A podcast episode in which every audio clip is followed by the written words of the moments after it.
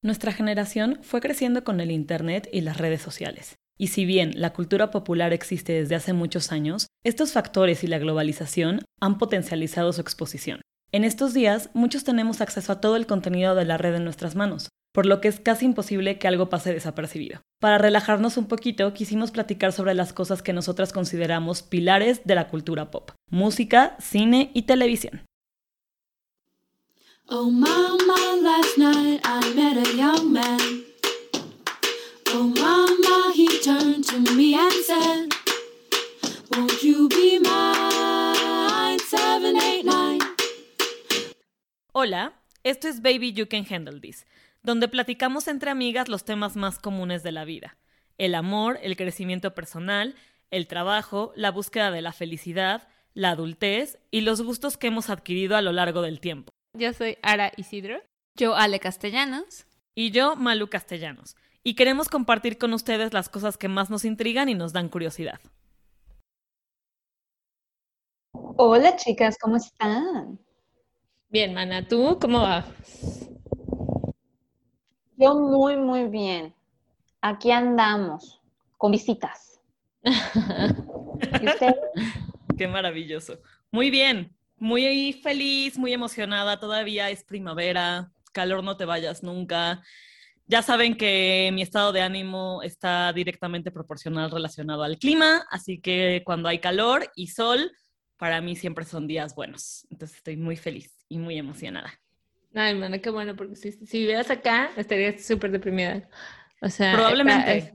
sí, yo creo que es un tema bien, bien interesante pero sí, como alguien ayer me decía como, cuando ves que, cuando despiertas y solo ves el cielo nublado, tu cerebro no sabe si ya, o sea, si va a anochecer uh. o si está apenas despertando. Ajá. Entonces, y como no. y entonces nunca ves el sol brillando, entonces te quedas como, ah, y entonces siempre estás como con cueva y estás como que, como que no terminas de amanecer o ya estás cansado y no estás dormido, pues. Ok, tiene mucho sentido. Tiene mucho sentido.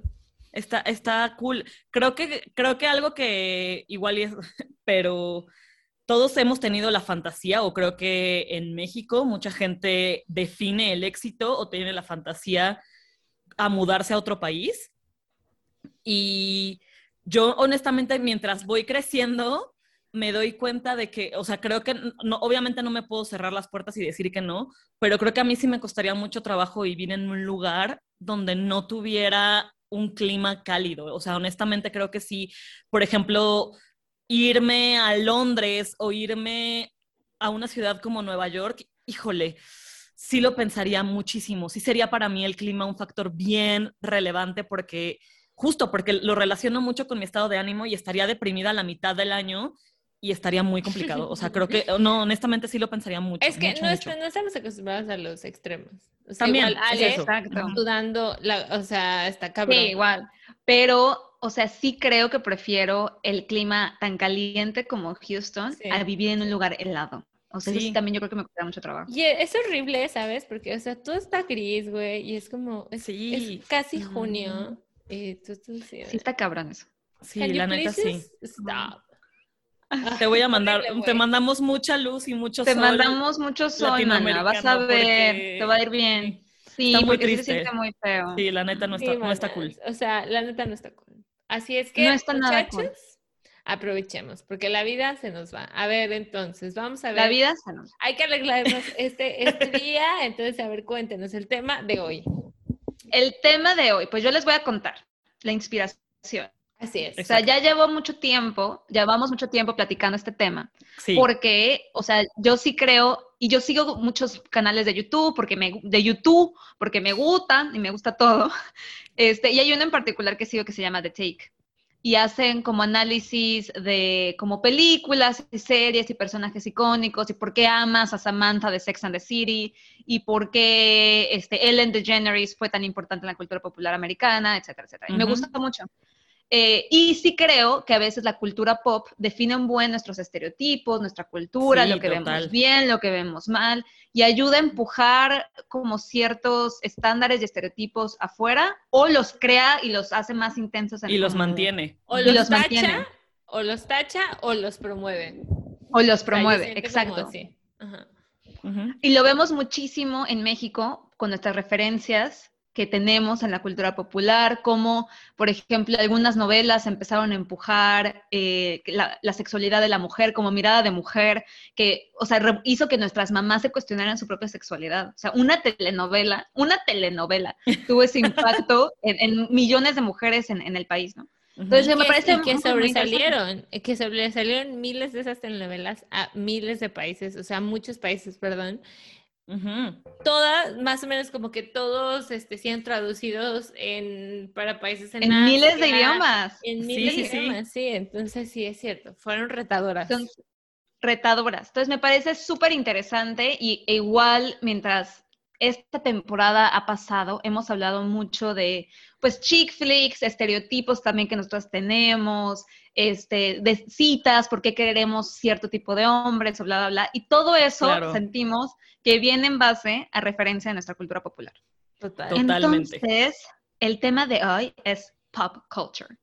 Pop culture, total. Creo que, creo que explicaste el tema perfecto. O sea, ya como va terminando esta temporada, que ya son como los últimos episodios, está perfecto resumir todo lo que hemos hablado, porque al final todas las ideas, todos los estereotipos que tenemos y toda esta forma que siempre lo hemos dicho como porque crecimos así y de cierta forma traes como un poquito de chip porque crecimos así, es porque la cultura popular te lo enseña y es lo que ves en tele, es lo que ves en cine y es lo que con lo que vas creciendo y así se va creando el estereotipo y todo lo demás. Entonces está muy interesante.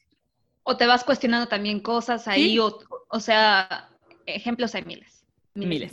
Según Google, la cultura popular se denomina como el conjunto de manifestaciones artísticas, folclóricas, que emana directamente del sistema de creencias, valores y tradiciones de un pueblo. Muy, muy, muy, muy accurate. Ok, perfecto. Con esa definición en mano, Ara, ahora sí, take it away. E, exacto, entonces, como decía, como son todas las expresiones folclóricas, y esas expresiones folclóricas vienen, se representan en la música, por ejemplo, que es lo que todo el mundo está en el radio y están repetido en todos los países y como la gente empieza a tener como muchísimos, este, muchísimo éxito y dices, o sea, ¿cómo es que una persona se llega a clavar tanto o a identificar tanto con una canción que hace a una persona súper famosa, digamos Luis Miguel o, Total. todas las chicas, todo, todo, todo los... Luis Miguel. Pero Luis Miguel. Fue, es un gran ejemplo para empezar. Sí, o sea, empezaste con el, así, el top. Luis Miguel. es un gran ejemplo. ¿Por qué? Porque 20 años después, hay una serie de Netflix que retrata la vida de Luis Miguel, que no es por mala onda, a mí me vale tres hectáreas de madres. O sea, no me interesa saber sobre la vida de Luis Miguel, pero es un referente tan fuerte en la cultura popular latina, no solo mexicana, latina, porque yo creo que al menos gente de nuestra generación, y probablemente me atrevo a decir gente de generaciones abajo, no hay un mexicano que no se sepa al menos una canción de Luis Miguel. Y quien te diga que no se la sabe, está mintiendo. La neta. O sea, o que no sepa de la existencia de Luis Miguel, sí, ¿no? O sea, Luis Miguel es el de los mayores representantes de música latina. Eh, o sea, podemos decir mexicana, pero no, no, no tradicional, porque él hace pop, él hizo pop, bolero, ranchero, él hace todo, o sea, no, no solamente es un género. Solo un género, exacto. Pero Luis Miguel es una de las primeras personas que unifica, yo, yo creo, pues, Latinoamérica como una sola voz en sonido, o sea, que unifica el sonido latinoamericano. Pero, y está caño y precioso Luis Miguel. Sí, estaba precioso, güey, estaba muy guapo. Y yo honestamente, o sea, me sé todas sus canciones, me encantan, todas. A mí también, a mí también, a mí también. Pero no solo él, ¿no? O sea, han habido cuántas otras cosas, como decíamos al principio, Ale, que de que vienen de Estados Unidos y que nos encantan y que las agarramos como nuestras y los hacemos súper famosos porque al, al final Total. somos otro mercado y hay muchísimos mexas y latinos que nos encanta, eh, por ejemplo. Britney Spears. Britney también es el mejor ejemplo. Creo que creo que esa trilogía Britney, Madonna, Lady Gaga es el mayor referente de la cultura pop en el mundo, yo lo pensaría. O sea, no, yo creo que no hay, ahí sí ya no solo un mexicano, sino una persona en el mundo que no sepa quién es Britney Spears, que no sepa quién es Madonna y que no sepa quién es Lady Gaga. O sea, creo que son como los tres mayores referentes. Obviamente, nuestra una generación anterior a nosotros tiene otros referentes como The Rolling Stones y Cher, que son como grandes leyendas, Elton John. Pero en tema de. Es que quiero mucho a Elton John. Pero en tema de, de nuestra generación, sí son como esas tres, tres pilares y esas tres grandes marcas, ¿no? Totalmente. Y Britney, o sea, neta, Britney definió el estereotipo, hasta los looks del inicio de los 2000. O sea, los jeans que, nos llegaban a la cadera, aunque una no tiene la cuerpa para rockearlos. pero a Britney se le veían espectaculares y todas, todas queríamos ser Britney Spears. Todas queríamos ser Britney Spears. Todas queríamos ser Britney Spears. O sea, todas las mujeres querían ser ella o amigas de Britney Spears. Todos los hombres querían estar con Britney Spears. Total. Y eso es definir una, una, década, güey. O una... Es volverte un, periodo de tiempo. Ajá, eh, Britney es icónica, o sea, digan lo que quieran. La queremos mucho. Le mandamos mucha luz. Me siento muy mal porque no he visto el documental de Britney. La verdad es que no sé dónde encontrarlo. Alguien, por favor, dígame dónde lo puedo ver. Porque siento que he fracasado como fan al no haber visto ese documental. Lo necesito hasta yo, ver, Hasta yo lo he visto, porque justo estábamos hablando en la preparación de este episodio, que yo soy, o sea, Ale y Malu crecieron como que con lo mismo y les gusta, o sea, la misma, tienen la misma referencia, obviamente son hermanas. Sí. Y yo, pues, no necesariamente, entonces siempre hablábamos de, ah, ¿conoces esto? Y yo así no. Y, no. ok, y, ya lo empezaba a ver y jajaja, qué risa, viceversa. O sea, como que nos complementamos muchísimo.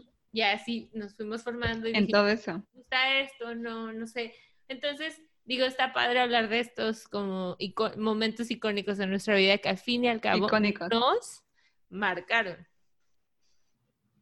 Totalmente. Pero igual, en o sea, para resumir un poco el tema de música, en Latinoamérica, ¿quiénes creen que sean, o al menos en México, nuestra generación, quiénes creen que, que sean como estos grupos pop o artistas que definieron cultura pop en nuestra generación? O sea, Britney nos queda claro, Luis Miguel, pues Luis Miguel, a nosotros no nos tocó tanto, ¿eh? O sea, Luis Miguel es más de los ochentas y de los noventas. Sí, creo que es algo que vienes arrastrando solo por ser mexicano.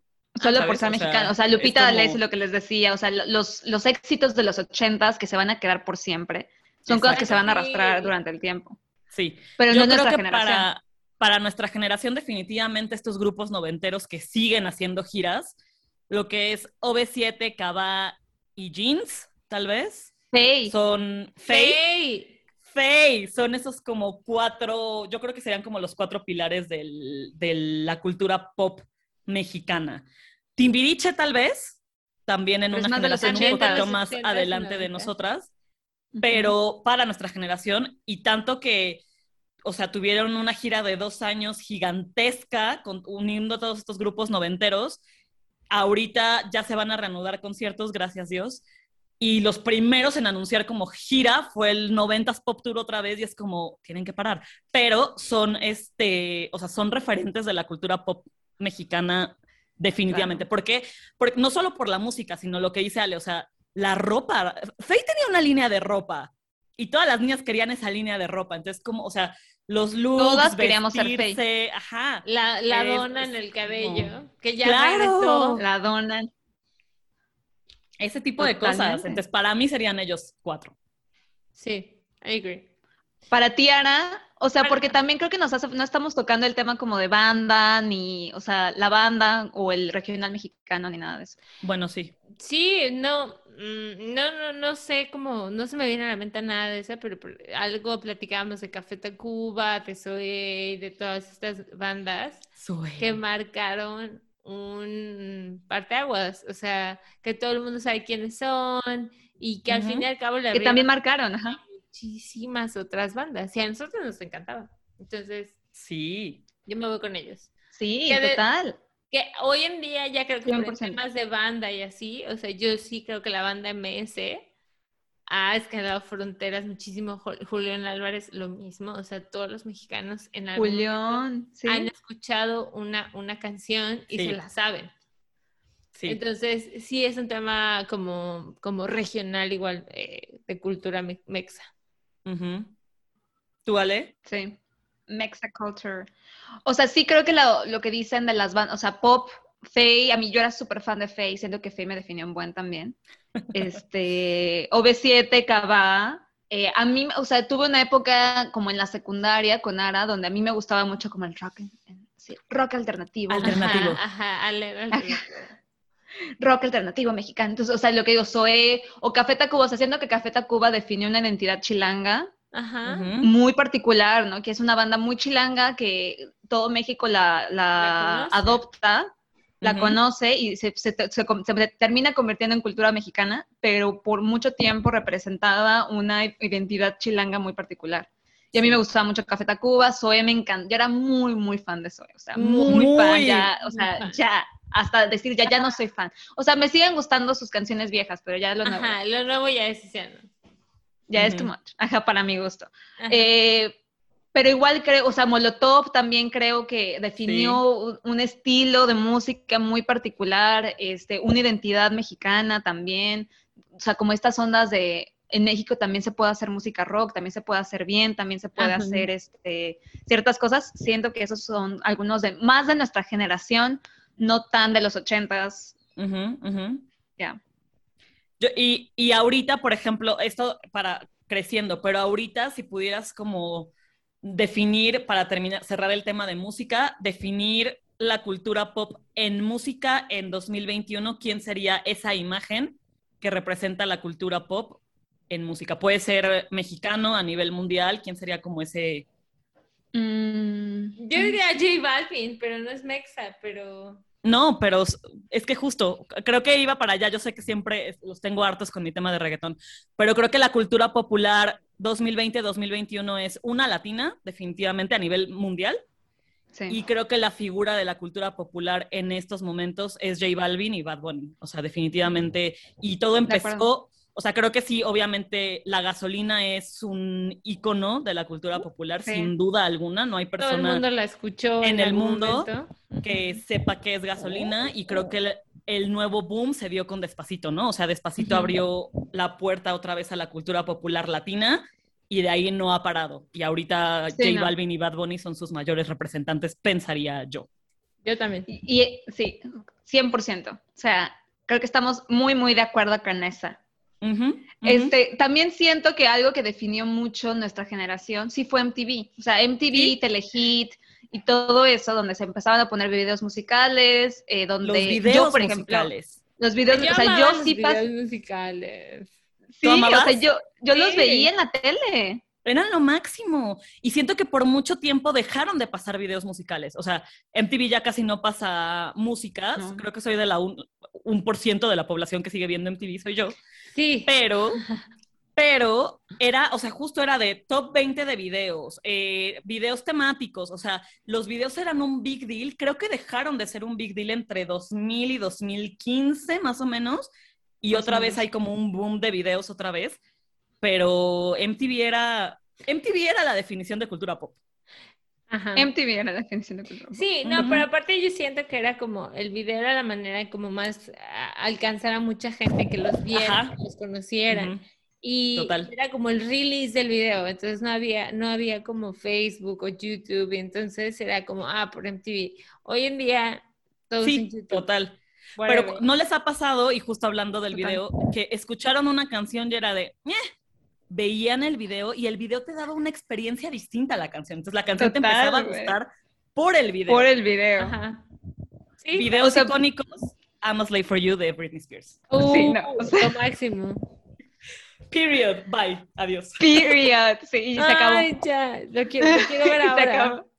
Sí, No, o sea, y, sí. Videos icónicos, I'm a Slave for You. O sea, se ve, se ve cabrón esta mujer, o sea, qué pedo con su cuerpo. Espectacular. Y sabes qué creo que Lady Gaga regresó mucho esa onda también como del artista pop un poquito más tradicional, porque, o sea, su video de, Bad Romance también es o sea, el video está increíble, el outfit, la música, las escenas, está padrísimo. Y ella hace videos muy padres, la verdad. Creo que esos dos y Single Ladies de Beyoncé es un video icónico también. Ajá. 100%, Son como... 100%, 100%. Representativos. Muy, muy representativos. Completamente. Y siento que en MTV también, o sea, mi hermana, para los que no saben, Luisa, es muy metida, a ella le encantan los award shows. A mí me gustan, pero no me encantan. O sea, a Luisa le encanta. Antes siempre veíamos los MTV Video Music Awards, que entre los 2000, siento que entre los el 95 al 2005, esta década, 2007 más o menos, fueron muy importantes y hacían como unos super performance. Ahí hay un performance de Britney Spears. O sea, de se cae la baba. Es el mejor momento de los O sea, Britney Spears. Y, Madonna es una de las personas como que hicieron que los MTV Music Awards se hicieran tan populares, porque ella inaugura los MTV Video Music Awards en su aniversario, creo que fue el aniversario 20, cuando sale con Britney Spears y Christina Aguilera y se dan ese gran besa. Oh my God. Icónico. Cantando I'm a Virgin. Cantando, ajá. Y luego, hace poco, en los últimos, en los del 2019, esta Lizzo hizo como su homenaje a eso. Pero ahí está. Increíble. Ay, Lizo, güey. Yo creo que Lizo en Estados sí, es, es, como igual en Estados Unidos un referente de cultura, como la cultura popular está cambiando mucho. Este, pero ese es un referente muy particular de la cultura popular, en mi opinión. O sea, el beso de Madonna con Christina Aguilera y Britney Spears, donde cuando besa a Britney Spears, la cámara enfoca a Justin Timberlake. es el mejor momento en televisión en vivo. Total, total. Y, justo como dice Ale, yo que a mí me encantan los award shows y me encantan como los, los conteos y todo eso, ese momento ha estado muchas veces en el número uno de mejores momentos en la historia de la televisión. Porque está, es que está muy cabrón. Sí, está muy bueno. Muy cabrón. ¿Tú lo viste, Ana? Yo lo vi en repetición, pero nunca lo vi, o sea. Pero nunca en vivo. Pero, pero obviamente sabes de lo que Ajá, pero sí sabes de qué Es que pues, como referencia, eh, o sea, yo la verdad soy muy despistada y no le sigo, me, da hueva, o sea, digo, ah, chido. Yo en el momento si lo veo, lo disfruto y ya, pero nunca voy a estar ahí buscando o diciendo, ah, voy a ver este, este TV show porque me encanta. Total, no, sé, sí. Pero sí es cierto, sí es cierto en el sentido que hasta yo lo sé, pues, o sea... hay miles de cosas que pasan y yo, ah, chingón. Ajá. Pero ese en particular, you know. I know. Sí. I know. Definitivamente. Y, de, y de, por ejemplo, en el cine o en las series, o sea, ¿ustedes cuál, cuál creen que fue así como dices que te que todo el mundo hablaba o que todo el mundo la, veía eh, y había referencia, pues, en la vida diaria? Eh, cine, creo que creo que el cine también es gran exponente de la cultura popular, ¿no? O sea, te enseña muchas cosas. Creo que mucha gente ama el cine, no me atrevería a decir que todos. Creo que la música es más universal que el cine, definitivamente. Sí. Eh, pero creo que cosas que me vienen a la mente que definan la cultura popular en el cine son las sagas. Eh, Ale y yo que somos un poco más geeks, todo lo que es saga Star Wars, el Señor de los Anillos, Harry Potter, las hemos visto todas. Y todas las de superhéroes, todas las de Marvel, o sea, todo Marvel, que, ajá. que sería como esos cuatro, bueno, no, en categorías se centraría como en sagas, las he visto absolutamente todas. Y creo que mi segunda categoría para cultura popular en cine serían las chick flicks, o sea, creo que las chick flicks son grandes representativos y entonces Bridget Jones, eh, mean Girls, bueno, igual y Mean Girls no es tan chick flick, pero es... Sí es chick flick. Eh, sí, puede ser. Y es cultura popular. Y otra que me parece que la, cada vez que la veo, la verdad es que me sigue dando mucha risa, pero me cuestiono mucho de, güey, porque es una película que se volvió, creo que es una película de culto, ¿eh? Y no entiendo por qué, porque es muy mala, pero creo que es eso, que es tan mala que es buena. White Chicks, o sea, White Chicks es la mejor. White Chicks, sí. De una película popular, sí, sí. Estoy pensando como películas mexicanas. Amarte duele. Igual. Amarte, duele. Hola. 100%. Este Diego Luna de ¿Y tu mamá también? Ajá, y tu mamá también. También creo que esa también. Y sabes qué, de ese índole que salieron ya miles y que sí, que whatever y que no son inclusivos y whatever, pero marcaron una época de cine sí, claro. Marcaron una época, totalmente. Amores perros también. Amores Perdón. perros. La de Diego Luna y Gael García, ¿cómo se llama? ¿Y tu mamá Que era, no, no, no, que eran hermanos y que... Ah, Rudo y Cursi. Rudo y Cursi. Cursi. También creo que es como... Bueno, igual y no tanto, no sé. Todo lo es que, tenga que ver con, con este vato. ¿Con Diego, y Gael? Ajá, Diego y Gael ya. Sí, porque Ellos son como la power couple, ¿no? Ajá, creo que Diego y Gael eran como las, son las figuras populares más fuertes en el cine mexicano antes de que los directores se hicieran como súper famosos de ganar Oscar, ¿no? Iñárritu, Cuarón y, y, Del Toro. Pero antes de eso había como mucha, mucha exposición del cine mexicano con ellos. Con ellos. Les iba a decir otra película que igual no es mi cup of tea, o sea, no es de mis favoritas mexicanas, pero sí siento que hizo como este renacimiento, como lo, del reggaetón que decían, renacimiento del cine mexicano, no tan serio ni tan de arte ni nada, es la de Nosotros los Nobles. Ajá. A mí me encanta, güey, yo me río muchísimo. O sea, se creo que está chistosa, o sea, no es mi favorita, pero sí es chistosa. Fíjate que creo que tocas un tema súper importante. Mi papá es cero cinéfilo usual, o sea, no le gusta el cine, no va al cine nunca. Y esa película le gusta mucho y la ve. Entonces creo que, o sea, creo que sí marca justo, o sea, es un, un buen ejemplo de la cultura popular porque mi papá que no ve cine, o sea, mi papá probablemente él sí no ubica nada de lo que estamos hablando, pero nosotros los nobles sí la ve y cada vez que la encuentra en la tele se la, echa y todo. Ajá. ajá. Qué sí, sí, sí, le gusta mucho, le gusta mucho justo, entonces creo que sí es un gran, gran ejemplo, Ale, tienes toda la razón. ¿Por qué? Porque justo como que engloba todos los clichés mexas. Y te, ríes de eso. Entonces, claro. Ah, Hace un buen trabajo ridiculizándonos, ¿no? Ajá, ajá. ¿Y cómo es que la sociedad no ha cambiado? Porque esa película es de, del Pedro Infante, güey. Sí, totalmente. Exacto, exacto. Te lleva como un un mismo, este, ajá. No me había dado cuenta de eso, sí, pero es súper vieja, fue rehecha, pero, o sea, sigue siendo lo mismo. Claro. Ahora, tú que no, eres tan cinéfila, ¿tú cómo verías, o sea, la, la, cultura pop en el cine, qué sería para ti? O sea, algo que todo el mundo solo por, digo, a ti que no te encanta el cine, pero que sí has visto y que es como, güey, todo el mundo lo ha visto. O sea, todo el mundo ha visto Titanic. ¡Claro! claro, o sea, todo el, mundo, todo el mundo ha llorado con, con Leonardo DiCaprio muriéndose y Rose así de no. O sea, no. Jack, come back. Sí, totalmente Titanic. Iconic. Iconic. Iconic, güey. O sea, Exacto. Para, para, mí, o sea, creo que es eso. ¿Qué, qué otra peli que, que todo el mundo como que ha visto? No sé si algún, no sé, gladiador.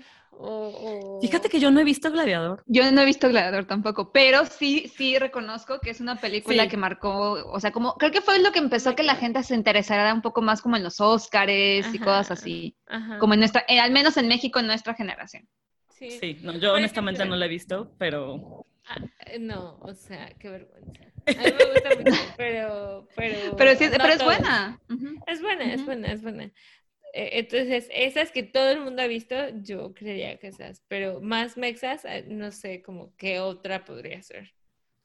Pero, por ejemplo, Selena, que yo sé que es, no es tele, no es cine, pues, pero con la serie que pasó, que todo el mundo se identificó con eso y que todavía hay gente que dice, güey, me gusta y como alguien, o sea, alguien encontró a alguien o que sabía de alguien que le gustaba y, es como súper relatable, aunque tú no le escuches diario. Completamente. Selena es un icono de la cultura latinoamericana, 100%, de acuerdo. 100% de acuerdo. No la mencionamos en la parte de música, pero sí. O sea, ahorita con las series. Creo, creo que hay muy buena conexión. Muy buena conexión a lo que dices, ¿no? Creo que ahorita la televisión está muy la televisión otra vez es una máxima expresión de cultura popular, definitivamente. Y creo que algo que está pasando mucho en estos años es hacer este tipo de bioseries basadas en artistas. Entonces justo tienes la de Luis Miguel, la de Selena, y es como inspirarte en gente que ya no está y que ya no es referente ahorita, digámoslo, o que no era, pero que te, como dice Ara, o sea, la ves y es como, güey, claro, o sea, Elena es espectacular y es maravillosa. Y Luismi, escuchemos cuando calienta el sol otra vez. Entonces, creo que la televisión te lleva mucho a este, pues sí, como uno a, unificar, puede ser, y a traer y a recordar todos estos personajes icónicos de los que por, porque así es la fama, ¿no? Súper efímera. Estás, un día estás en, el top y otro día estás muy abajo y la televisión está ayudando mucho a traer esas cosas de vuelta. Entonces, también al parecer algo, hay algo de Jenny Rivera que también fue todo un pedo más nuevo de la cultura mexicana. Digo, yo nunca vi, nunca seguí así, pero vi que hay una serie en Hay una serie de Jenny, Mariposa de Barrio. Y yo así de, órale, entonces quiere decir que hay mucha gente que le impactó y que, hay una referencia, porque al, fin y al cabo creo que, que, todo esto que estamos hablando es porque te encuentras como relatable, o sea, o sea, puedes ser como esa persona.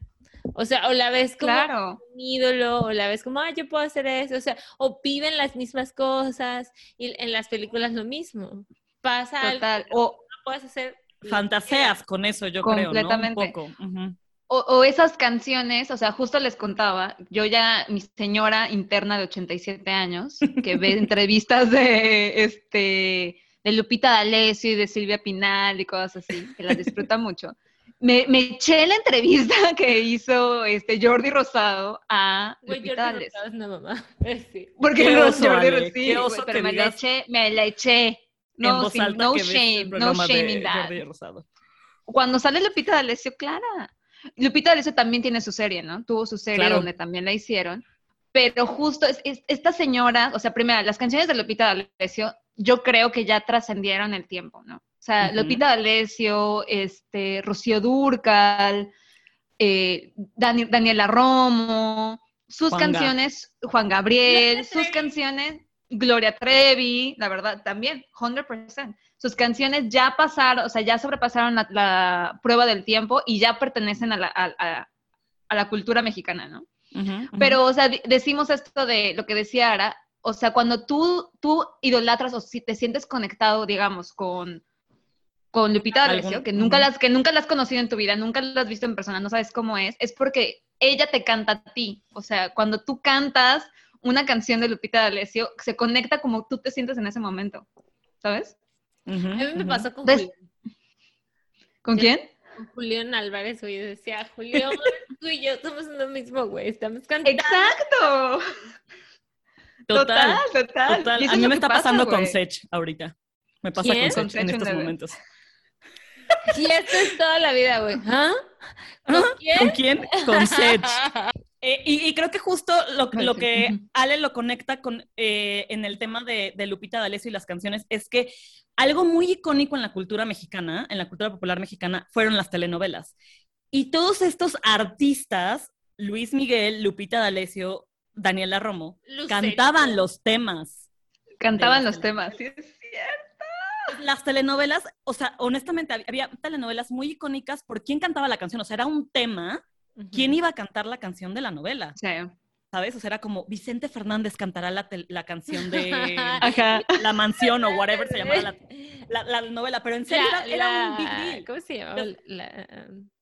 ¿Cuál? La dueña, ¿no? La dueña, güey. Ah, algo así, exacto. Entonces, las telenovelas en la cultura popular mexicana y latina, porque México es un gran exponente de, telenovelas a nivel latino. Es el número uno. El número uno. De, telenovelas. Sí, seguido por Betty este, la Fea en Colombia. There you go. There you go, exacto. Entonces, sí, Marco, yo me acuerdo honestamente que cuando éramos niñas, mi mamá no nos dejaba mucho ver novelas. No, yo las veía a escondidas. O sea, mi abuelita estaba en casa y veía y yo sí, porque mi mamá estaba loca y era como, no, o sea, no puedes ver. nosotras tampoco. Mi mamá Por ejemplo, creo que, porque también Yo me las veía escondidas así. Ajá como que Televisa hacía como estas secciones de novelas infantiles, novelas para adolescentes y ya novelas de adultos. Ah, era en horarios, me acuerdo. Claro, claro, claro, total. y por ejemplo, la primera, ajá, a las tres eran las infantiles y a las siete, ¿no? O a las seis las de adolescentes. Y creo que la primera novela de adolescentes que puedo ubicar o que puedo recordar es Clase 406. Ay, a mí me encantaba. no recuerdo que nosotras la hayamos visto. Exacto. Ale así de qué. Ajá.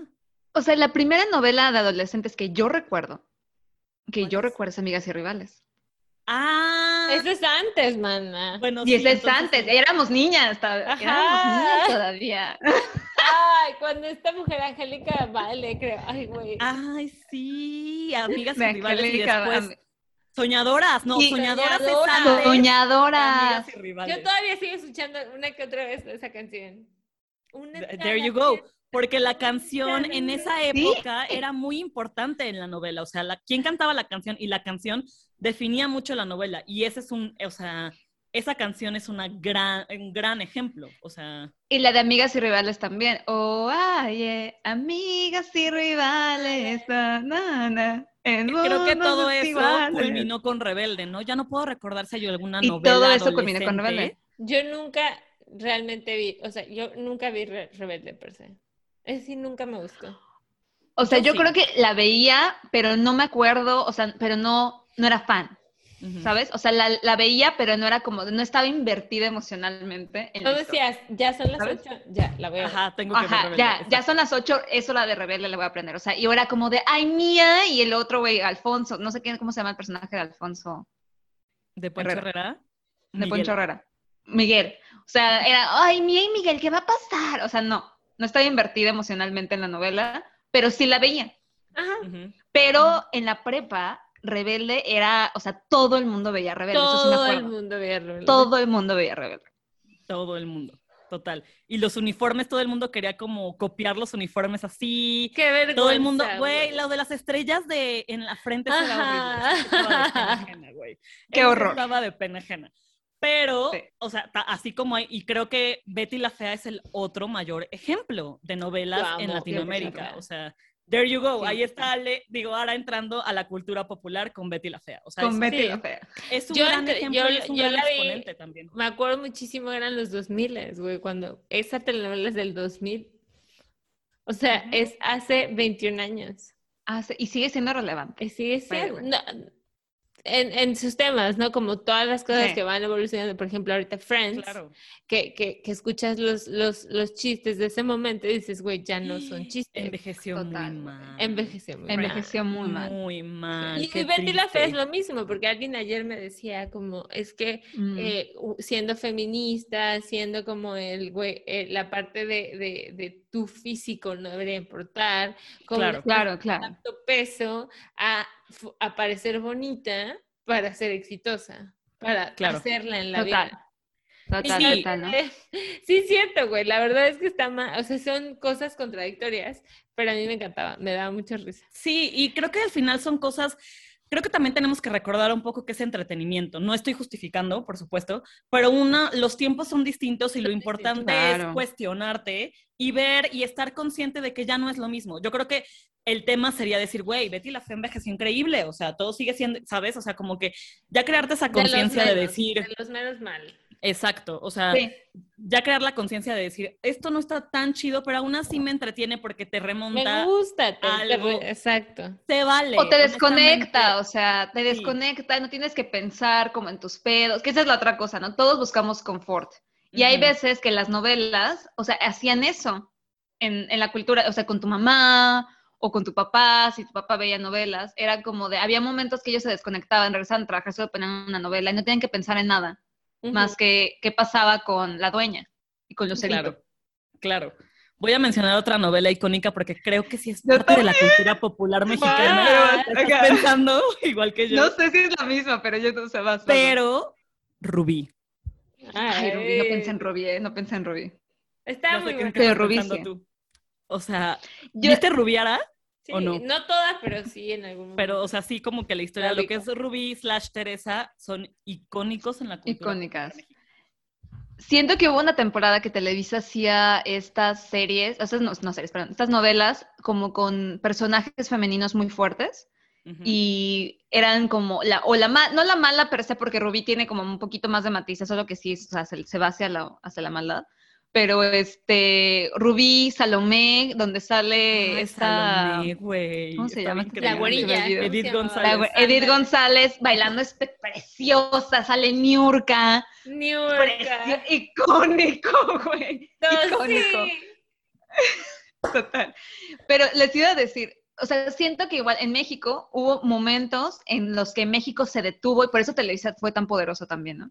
O sea, se detuvo por el final de una novela. Entonces creo que Cuna de Lobos, el final de Cuna de Lobos que no nos tocó a nosotras porque fue en los ochentas, o sea, hasta mi papá se acuerda del final de Cuna de Lobos. O sea, que mi papá llegó de trabajar a verla. O sea, mi papá dijo, hoy es el día, y mi papá, un señor serio que nunca veía novelas, ¿no? Este, creo que igual otro que yo me acuerdo que todo el mundo lo vio y todo el mundo lloró fue en el final de Amor Real. Ay, sí, güey. No me acuerdo bien cómo se llamaba el vato. Yo estaba enamorada de él. No sé, pero era Fernando Cal Güey, Fernando Colunga. Fernando Colunga, güey. Yo era como. Era, él, era, él era el príncipe azul de mi, de mi juventud. Güey, de todas. ¿Quién no ama a Fernando Colunga? Hermoso. Yo veía Esmeralda también. Esmeralda. Ay, Dios mío, Esmeralda. Una mujer es ciega, ¿no? Esmeralda se supone. Las novelas, o sea, marcaron un, un, son un, sí, o sea, es un punto en la cultura popular mexicana muy fuerte, muy fuerte. Pero ahora lo que está de súper moda son todas estas telenovelas turcas. Ah, sí, porque es que sabes que siento que Televisa y TV Azteca, y lo estaba platicando ayer con, con mi amigo que está visitándome, que ha sido invitado del podcast y va a volver a ser, este, que Televisa y TV Azteca tuvieron como esta rivalidad todo el tiempo, ¿no? En los 80s, 90s, de quién generaba este mejor, contenido. Entonces, Televisa se fue como a hacer las novelas súper como de la novela, o sea, de la hacienda, el, el, drama, el dramón de que hay el malo que se va a robar, la mujer que quiere al hombre, que se acuestan una vez y ella queda embarazada, que no, o sea, y que no reconoce al hijo. Que no reconoce. Hay como la de, ¿cómo se llama esta? Donde sale Talía. Talía, que luego la trilogía de las Marías, pero que luego la hizo también esta Ana Marimar. Ana Brenda, Marimar. O sea, eh, como ese, esa fórmula de, telenovela, y TV Azteca intentó durante como los noventas y los, el inicio de los dos miles hacer historias un poquito más complejas. Entonces hicieron como Mirada, de, mujer, hicieron, ay, todas las de Pigmenio. Ajá. Que no me acuerdo el nombre. Yo tampoco me acuerdo ahorita. Nada personal. nada personal. Hay otra. Y tiene otra. Tienen también como una trilogía él.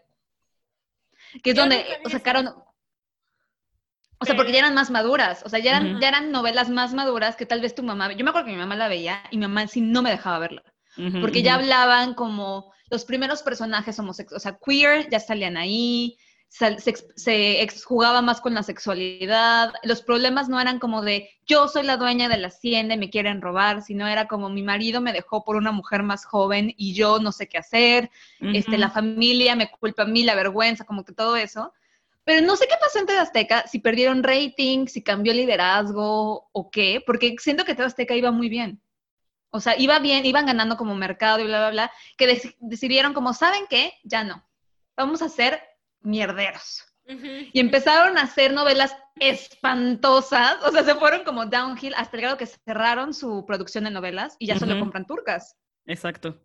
Esa es como la consecuencia. yo creo que ahí el tema con TV Azteca es que TV Azteca invirtió todo su, yo creo que invirtieron todo su presupuesto de espectáculos en la academia. En la academia. Ay, qué horror, güey. La neta. sí. La, academia es otro momento. Es otro momento. O sea, los, los shows de talento en, Big Brother, también. Big Brother. Los reality Big Brother es los ¿te imaginas? Yo no sabía que Big Brother era holandés. Yo tampoco. ¿Ah, sí? ¿Y todavía lo graban allá o no? Ajá. Todavía, eh, aquí como que los holandeses son medio plain y aburridos, que lo único que ven es ese tipo de series. Ah, entonces hay chingos de series, pero es la verdad, o sea, todos están en la noche viendo las series. O sea, hay, hay, hay series. Viendo Big Brother y The Voice. Big Brother, The Voice, todo, o sea, como que programas de, de competencias. Mm, que también ya son, una, ya son una onda muy grande. A mí no me encantan, la verdad. No, no, es mi. Igual porque nacimos con, con, novelas. ¿Sabes? O sea, igual antes nos gusta el dramón, porque nacimos con novelas. Porque latinas y crecimos Porque latinas y crecimos con novelas. O sea, sí me, o sea, sí me las puedo echar como, o sea, The Voice me la eché por mucho tiempo, o Masterchef me la eché por mucho tiempo, Survivor, cosas así, pero no son mi, no son mi onda. Sí, míos tampoco, míos tampoco. Y creo que, o sea, creo que nos falta también un poquito el tema de las series, ya no novelas mexicanas, sino porque, de nuevo, el único contenido que se hacía en México cuando nosotras crecimos eran novelas. Las series tenían que ser completamente americanas. No había series mexicanas como hay ahorita que ya se produce, digamos, como más series. Sí había series. Las, las del 11, me acuerdo, sí. Las del 11. soy tu fan. Soy, tu fan. Es verdad. Las Aparicio, soy tu fan. Soy tu fan. Momento icónico en la cultura mexicana. ¿eh? 100%. Y aparte era todos los tipos como eh, que no eran normales, o sea, eran como los chicos cool. Ajá. A los, ajá. A los alternativos. Y conforme crezco, más me identifico con Charlie. Tengo, mi amiga Majo siempre me dice que le recuerdo mucho porque yo iba a análisis y Charlie iba a análisis y entonces, y hasta la fecha es como, güey, 10 años después sigo siendo Charlie, buscando qué pedo, qué vamos a hacer con mi vida. Total, pero justo sí creo que Soy tu fan fue como la serie que empezó a definir nuestra generación, 100%. Sí, güey. O sea, y fue cuando la tele empezó a, cambiar. ¿Te acuerdas que Nosotras íbamos al Malverde. Güey, o sea, no hay mayor conexión que eso, güey. ¡Qué increíble! ¡Qué maravilla! Y la Valenciana está aquí súper cerca de mi casa. La Valenciana, yo he ido, sí, Clara. Clara que sí. Pero en temas de otras series americanas. americanas. DOC. DOC, Gossip Girl. Drama, drama. es que DOC era un dramón. Era un dramón. porque es lo más parecido a las novelas. Tal vez por eso nos gustaban esas series, porque eran muy parecidas a las novelas, pero muy parecidas. personajes más bonitos. muy guapos todos. Este, Pon tu Lost, no sé si se acuerdan que Lost había, o, sea, tú, mi hermana, mi mamá y yo veíamos Lost, o sea, porque mi mamá es muy de series, le encanta el cine, le encantan las series, entonces mi mamá sí nos inculcó mucho eso también, Entonces mi mamá era como de, es miércoles 9 de la noche, ese episodio nuevo de Lost. Y nos sentábamos a cenar a ver, sí. acaparábamos lo que estábamos haciendo. ¿Tuviste ah. Lost, Tara? No. Está bueno, medio, medio intenso, pero está bueno. Sí, pero creo que es como ese icónica, tienes toda la razón, tienes toda la razón, icónica en la cultura pop. Y también sí, porque sí detenía como porque antes obviamente que se estrenaban las series un capítulo a la semana, no como ahora que tienes todos los capítulos ahí libres para que te duermas a las 4 de la mañana viendo la televisión, era de el día y la hora de Lost, se paraba ver Lost y ya, güey, si teníamos tarea o algo así, pero la hora, porque güey, si te perdías el capítulo, perdías el hilo. no te podías volver a ver. O sea, una para volver para encontrar la repetición era un tema y dos, perdías el hilo de la serie completamente y porque cada capítulo era lleno de información, o sea, era Sí. Total. Y era esta onda de, de temporadas larguísimas, o sea, de una temporada, 24 episodios, cada episodio una hora. Oh my God, ¿en serio? No. No, pero nunca lo viste. O sea, ¿viste 24? Es que yo vi todas, güey. Yo he visto todas. 24. Charm. 24. Charm. ¿Viste Charm? Ahora sí vio Charm, estoy casi segura. No. Sí, de las tres brujas. Maybe. No sé. Amo. Friends. Ay, güey. O sea, obvio. Sí. Friends y Sex and the City es como el extremo cómico de las series icónicas, ¿no? Y como dice Ara, tampoco envejecieron muy bien. Pero, güey, si quiero confort, o sea, yo honestamente puedo ver Friends los fines de semana mientras me arreglo, mientras desayuno. Me da mucha risa. O sea, sí, hay cosas que digo, güey, qué triste, no envejeció bien, pero me sigue dando mucha risa. Y Sex and the City, honestamente, si estoy viendo la tele y me sale un capítulo de Sex and the City, lo voy a ver. O sea, no hay forma que le cambie. O sea, lo voy a ver. Me encanta. Ay, sí. Y conforme vas creciendo, también como que me identifico más. Odio cada vez más a Carrie. Me encantan los TikToks de Why Carrie is the worst character. Pero es, muy, es lo máximo. O sea, y, definen, sí definen, porque digamos que también ahí Sex and the City se quería ver como muy progresista, porque sí tocan temas que obviamente en, ese, en esos tiempos. En esos tiempos, no. Y creo que, que es lo que me lleva a algo que ya habíamos como tocado un poquito, pero igual y para terminar, son todos estos como reencuentros de van a hacer una temporada de Sex and the City de la cual estoy completamente indignada porque es sin Samantha y sin Samantha no hay Sex and the City. No sé si la van a matar y la van a sustituir o simplemente van a cambiar a la actriz que me parece aún peor. La van a, van a hacer otro papel. O sea, Samantha no va a existir el personaje de Samantha. O sea, no sé si la van a matar, pero va a haber una nueva, la de Grace, Grace Anatomy, por cierto. Grace Anatomy. Grace Anatomy. Totalmente. Iconic. Pero ves que en Grey's Anatomy sale la doctora, creo que es la doctora Torres. La... Cali Torres. Cali Torres. ¿Sí lo ubicas? Ay, la adoro, sí, sí. Ella va a salir en Sex and the City como el primer non-binary como personaje en la serie de Sex and the City y ella es como la que va a reemplazar a Samantha. No, la que va a reemplazar a Samantha oficial es Heidi Klum. Pero... Ah, no sabía eso. Justo no sé si es Samantha, porque según yo, o sea, perdónenme, aquí no me vayan a linchar, pero según yo, Heidi Klum es menor que Sara Jessica Parker. O sea, y Samantha era mayor que todas. O sea, entonces no sé si vayan a hacer como el switch, porque Samantha era como mayor y ellas eran como una generación un poquito abajo de Samantha, y aquí sean como ellas de la misma edad y tengan una amiga una generación menor. Mm. ¿Sabes? O sea, que vive por ella. Samantha como tal, pero ándale, o sea, que sea como, como viviendo lo que ellas vivieron antes en una época distinta. No sé. Mm. No sé cómo vaya a estar. La voy a ver, obviamente, porque morbo, pero estoy muy indignada. También está el reencuentro de Friends. Creo que está todavía, está lo, que decíamos de las bioseries de Luis Miguel, de Selena, el concierto del 90s Pop Tour que tienen que parar. Yo había escuchado, sobre todo al inicio de la pandemia. Dice la mujer que fue, ha ido a 10 conciertos. No, Solo he ido a dos. O sea, fue uno del 90 Pop Tour. Claro que sí. No es cierto, Al de Únete a la fiesta, más, pero porque amo a Mercurio. Pero ya no va a estar Mercurio en este, entonces ya que los cancelen. Pero había leído alguna vez, y entonces creo que es como buena idea para concluir este episodio, que la razón por la que seguimos viendo estas series, estas novelas, escuchando esta música, es porque nos remonta a momentos en que todo era más sencillo sobre todo hablando ahorita de pandemia, ¿no? Digamos que, o sea, cuando inició la pandemia. Entonces, te, lleva como que te transporta a ese momento donde no lo estabas pasando tan mal, o nosotras ahorita que ya empezamos como este viaje de cuestionamiento y estamos todo el tiempo, nuestra mente... En agonía. Cierto, ya voy a ver la de, la de Just Soy Tu Fan. La voy a ver. Ajá, mm. exacto. Entonces, por eso tienen tanto éxito estos reencuentros y estos como conciertos de música noventera, que, ok, sí, he ido a esos conciertos, pero ahorita lo pienso y digo, igual y ya e, es un juicio muy fuerte el que voy a hacer, pero ya no quiero ir a un concierto del 90s Pop Tour porque ya sé qué voy a escuchar. O sea, voy a escuchar Pepe, voy a escuchar Estoy por él, voy a escuchar La Calle de las Sirenas, probablemente van a terminar con La Calle de las Sirenas porque siempre terminan con La Calle de las Sirenas. Antes terminaban con Vuela Abuela de Magneto porque iconic. Iconic. el lunes a la fiesta siempre terminó con la calle de las sirenas, o sea, era Vuela Abuela y después la calle de las sirenas. Claro ¿En serio? Sí. Pero bueno. Y que ahorita lo ves como con cositas nuevas de cierta forma. Ah, que era, otra cosa, ¿no? Justo te decían, es que tu mente no está en ese estrés de qué va a pasar, porque si ya viste Friends 40 mm. veces, ya sabes en qué termina, ya sabes qué pasa.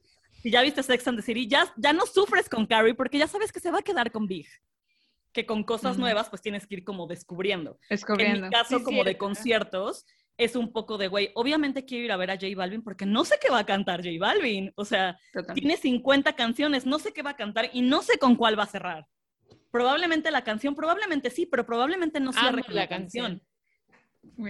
Mi canción. Entonces, como que este, este sentimentalismo un poco de regresar a estas cosas, que es lo mismo, digo, o sea, es lo mismo con Selena. Ya sabes en qué va a terminar la serie de Selena, la van a matar. Ay, sí, spoiler alert. Ajá. Entonces, como que ya no te genera este un poquito de estrés de estarte cuestionando o de estar pensando qué va a pasar, porque ya es una historia conocida. Entonces, por eso tienen tanto boom y entonces quería como ustedes qué piensan de todo esto, o sea, que justo al final creo que la cultura popular es eso, te remonta un poquito a esa época en la que todo estaba bien padre, a esa zona de confort, exactamente. Creo que, creo que cultura popular para mí, como para terminar un poco mi idea, es igual a zona de confort, porque te transporta a ese momento en el que estás cómodo o te transporta a, sentimientos y emociones cómodas. Yo, yo, estoy totalmente de acuerdo porque es, son 21 años después y yo sigo viendo Betty la Fea en YouTube. Total. Cuando quiero solamente no pensar en nada y que, me, que lo disfruto. So, yes. Sí. Sí, 100%. Y sí estoy de acuerdo con las, las partes. O sea, yo, por ejemplo, yo sí reveo muchas cosas. O sea, siempre estoy buscando como contenido nuevo porque me gusta mucho, pero sí reveo mil veces. O sea, vuelvo a ver Friends. O sea, vi otra vez Supernatural una vez en lo que cocinaba. O sea, veo DOC, veo cosas así. Ah. Pero porque sí, justo es esa parte que ya no sé qué va a pasar y no me voy a estresar, no tengo que poner atención, solo tengo que escucharlo eh, y me río. O sea, con Sex and the City, que también yo la puedo ver en cualquier momento del día. O sea, tan solo sé qué episodio es y ya estoy de buenas. O sea, porque ya sé qué episodio es y sé que me voy a cagar de risa, ¿sabes? Exacto. Y exacto. Y yo creo que eso no, no lo logran todas las series. Total. no, total hay cosas, hay, hay mucho contenido que, que, lo olvidas. O sea, ¿cuántas novelas, lo que decíamos, cuántas novelas o series has visto que ni te acuerdas? Total, totalmente. Que sin pena ni gloria. Y cultura popular siento que es eso, lo que ustedes dijeron. O sea, es lo que te remonta como un lugar de confort y es algo que pues es tan poderoso que se va a quedar y va a pasar la prueba del tiempo. Siempre. Como Amanda Miguel, Dani Romo, regresó a, mis, a mis reinas. Así. pues sí, este es cierto, porque yo un día en la pandemia que dije, güey, quiero escuchar algo así, o sea, como que me empoderó y estaba escuchando Total. E, ese playlist de, de Beach Guilty Mujeres que aman. Mujeres que aman. Mujeres que aman, güey. Total. Ah, el de Guilty Pleasure. Mujeres que... está buenazo, buenazo, pero tiene mujeres que aman. Total. Y pasaron a la, la prueba del tiempo absolutamente. Envejecieron. O sea, todas las canciones de Amanda Miguel y Lupita D'Alessio envejecieron súper bien. Porque seguimos las, las mujeres así de... Sufriendo, es relatable, güey. Total. Qué, hermoso. Qué divertido. Qué divertido. Los que nos escuchan, que nos digan para ustedes qué es la cultura pop este, cuáles son sus referencias en música, ¿están de acuerdo con los grupos noventeros, con Britney? ¿Quién nos faltó? Porque seguro nos faltaron miles. este, de cine, telenovelas y series. Blink-182. Blink-182. Sí, totalmente, totalmente. Todas esas, esas como banditas. ¿Sabes quién también? Digo, Panic at the Disco, por ejemplo, que creo que tuvieron como todo este boom de, de grupos alternativos, como decía Ale, está, está cool. Ajá y quiénes serían las nuevas expresiones de, figuras populares, tanto en series como, como películas, como cantantes, ¿no? Ajá. Total. Sin su opinión. Cuéntenos, cuéntenos, por favor. Cuéntanos, amigos. Los queremos mucho. Les queremos mucho, les mandamos muchos besos. Un beso. Cuídense. Besitos. Bye. Bye. Esto fue Baby You Can Handle This. Links de nuestras redes sociales y nuestro contacto estarán en la descripción del episodio y en la descripción del podcast. Síguenos en Instagram que es BYCHT-podcast y mándanos un correo con tus sugerencias y opinión. Gracias por escuchar y nos vemos en el siguiente episodio.